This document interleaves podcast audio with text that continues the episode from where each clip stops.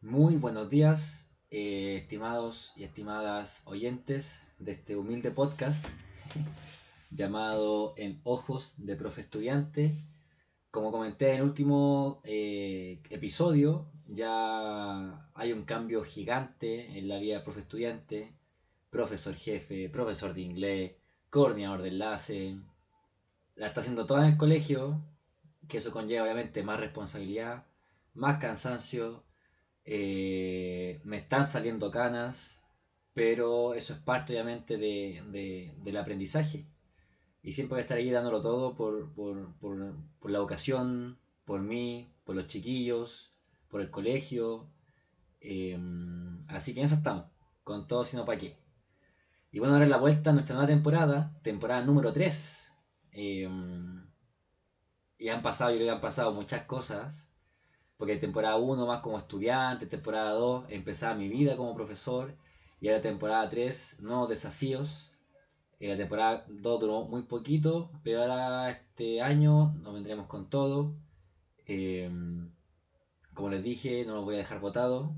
Es un espacio que a mí me encanta, eh, donde yo puedo opinar, dar mi punto de vista, hablar sobre temas de, relacionados a la educación, de mi vida, que a mí me encanta. Eh, así que vamos, bueno, vamos con este episodio que yo lo, lo apodé o lo llamé, o lo llamo en verdad, el Club de la Pelea. ¿Por qué estarán pensando yo? Bueno, yo creo que los que son chilenos o chilenas ya saben a lo que me refiero porque había un aumento pero gigante en eh, supuestamente, ¿ya? Porque vamos ahí, vamos ahí, voy a dar mi opinión de los casos, todo eso, sobre la violencia en los colegios. Que obviamente es un problema, pero yo creo que mayúsculo en todos los establecimientos de Chile, eh, donde siempre, diría yo que siempre va a haber un grado de violencia en todo sentido. Em, así que bueno, los dejo invitado para que escuchen este episodio.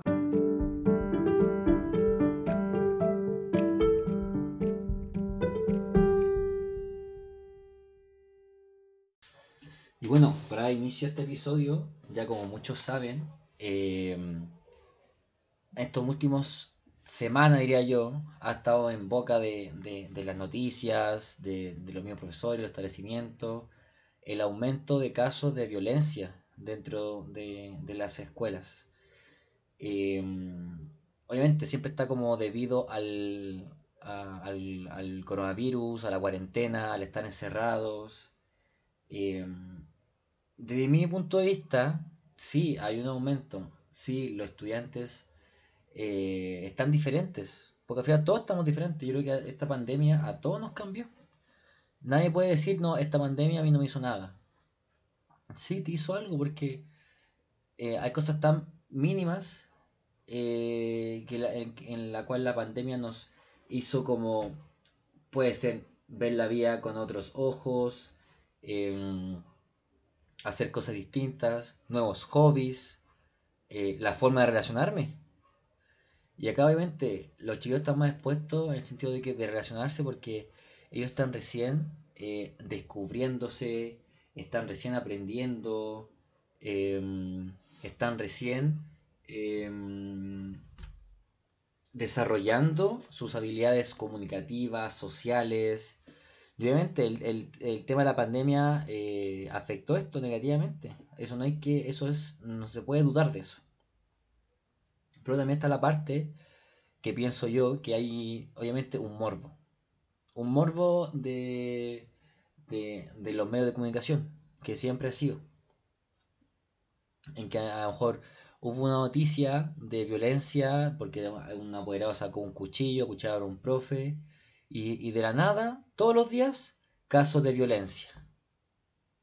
Y yo puedo jurar por mi madre que la violencia, la violencia siempre existió. Y siempre ha existido eh, en los colegios. Eh, ya sea un colegio en Punta Arena, otro en Iquique, Valparaíso, Santiago, donde sea. O sea, eh, siempre hay casos de, de golpe, que se agarra a combos, a patadas, de amenazas. Eh, entonces, el tema de la amenaza y de la violencia, eso hay profesores que lo viven día a día. Entonces, como está este morbo, se hace mucho más noticia el tema de que eh, la violencia, que los niños, que esto y lo otro. Y sí, tienen razón de que, porque al final es un problema y un problema mayúsculo el tema de la violencia. Nadie quiere violencia en, los colegios, ni los profes, ni los directores, ni los apoderados, ni los niños. Nadie quiere violencia. Em, y sí, es, un, es, un, algo que, que, está a la luz eh, hoy en día y que obviamente se tiene que hacer algo. Eh, yo no creo mucho eh, en los programas, por ejemplo, gubernamentales, de, no sé, a lo mejor de...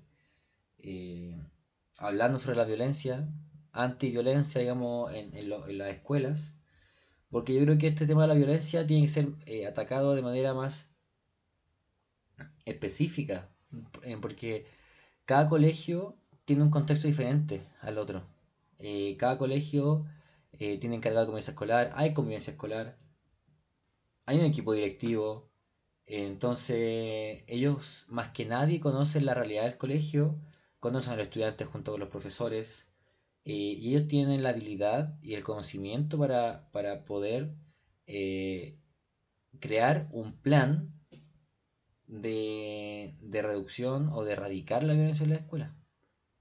no creo que depende como de un gobierno eh, de, mi punto de vista. Yo tengo que agradecer, sinceramente, como siempre lo he hecho en el, colegio en el que me encuentro, eh, donde es una taza de leche. O sea, eh, nunca he visto violencia como desatada. Em,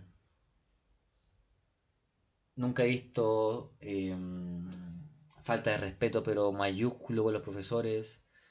Eh, porque hay veces que uno ve videos de los profesores acá en Chile y da miedo. O sea, yo como pararme como, como profesor adelante y recibir amenazas de estudiantes, siento que va a ser muy duro. Si ya el trabajo de profesor eh, es duro por todo lo que conlleva, imagínate llegar a una sala y hacer lo que te gusta, hacer clases y que te amenacen.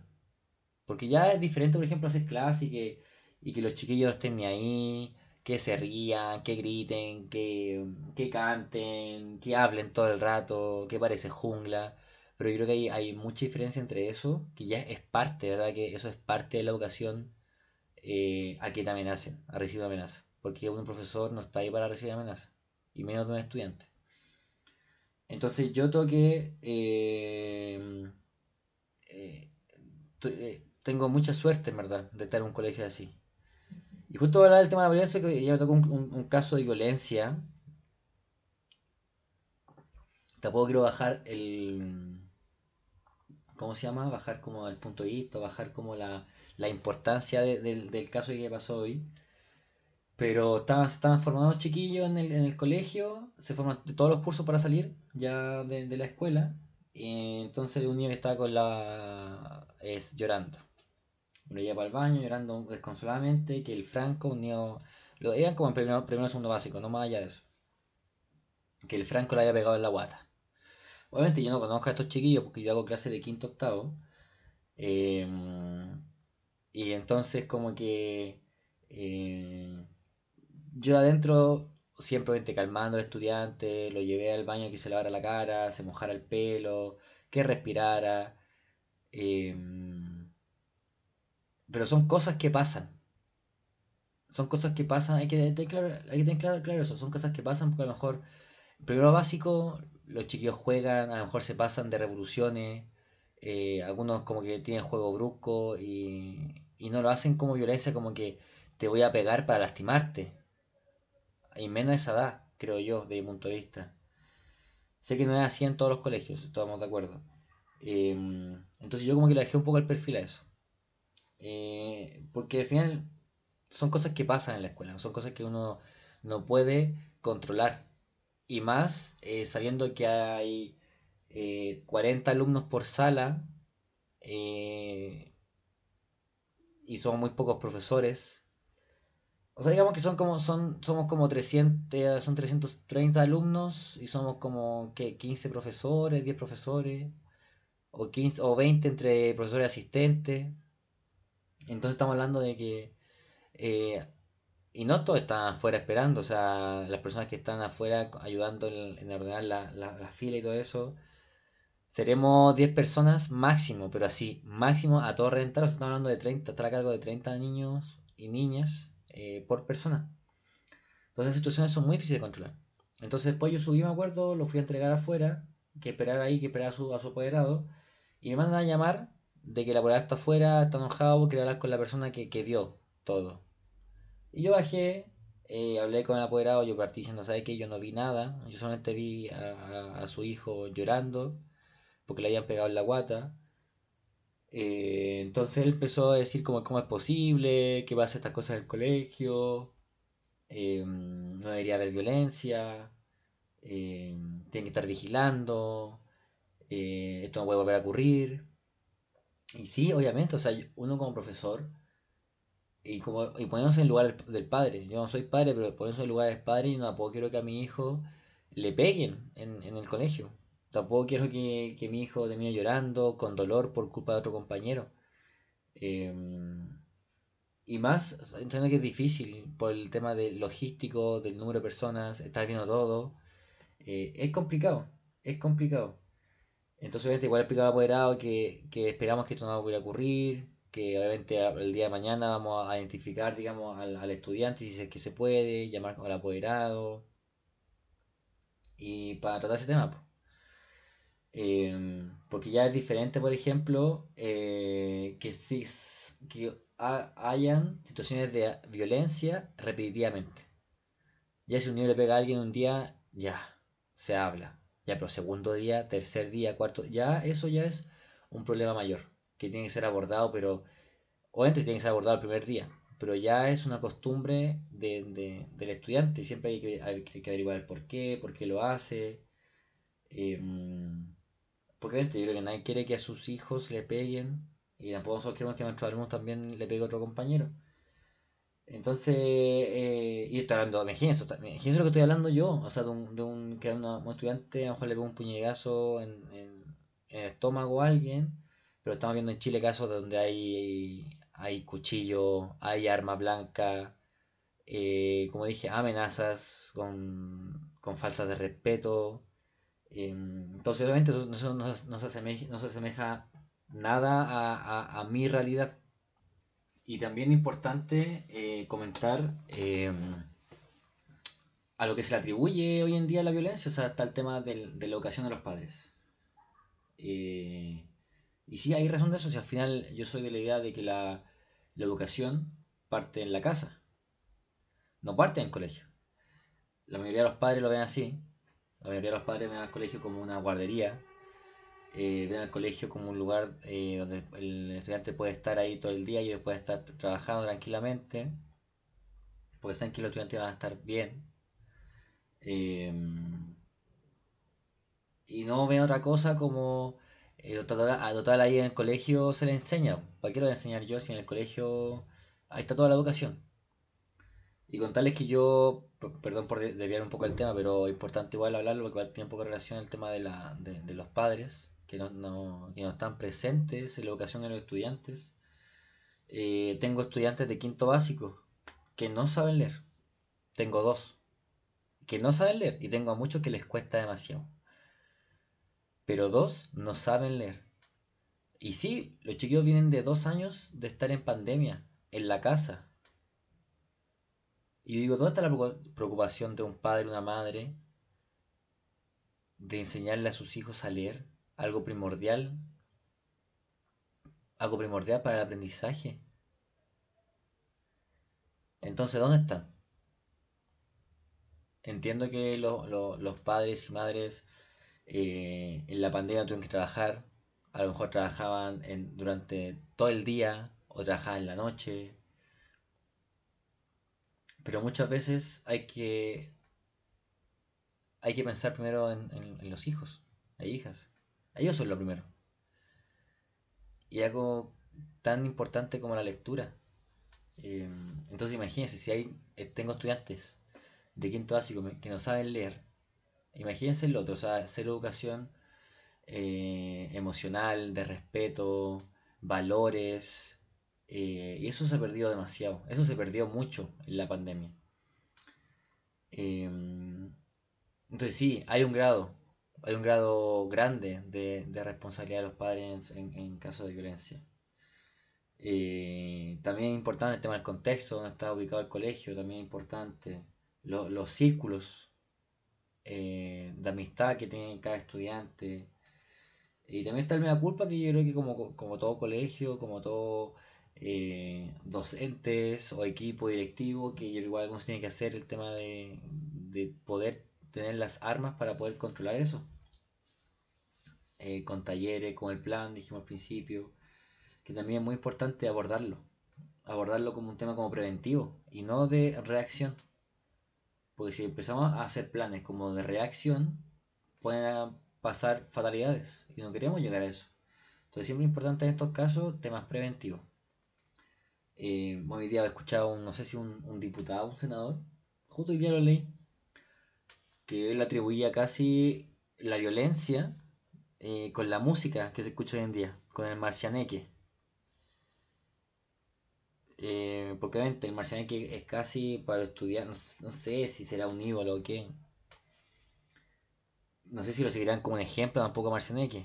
Porque Marcianeque, bueno, para la gente que no sabe, un músico chileno eh, metido en las drogas totales, loco, eh, muchos videos de él, así, pero vuelto loco, desorbitado.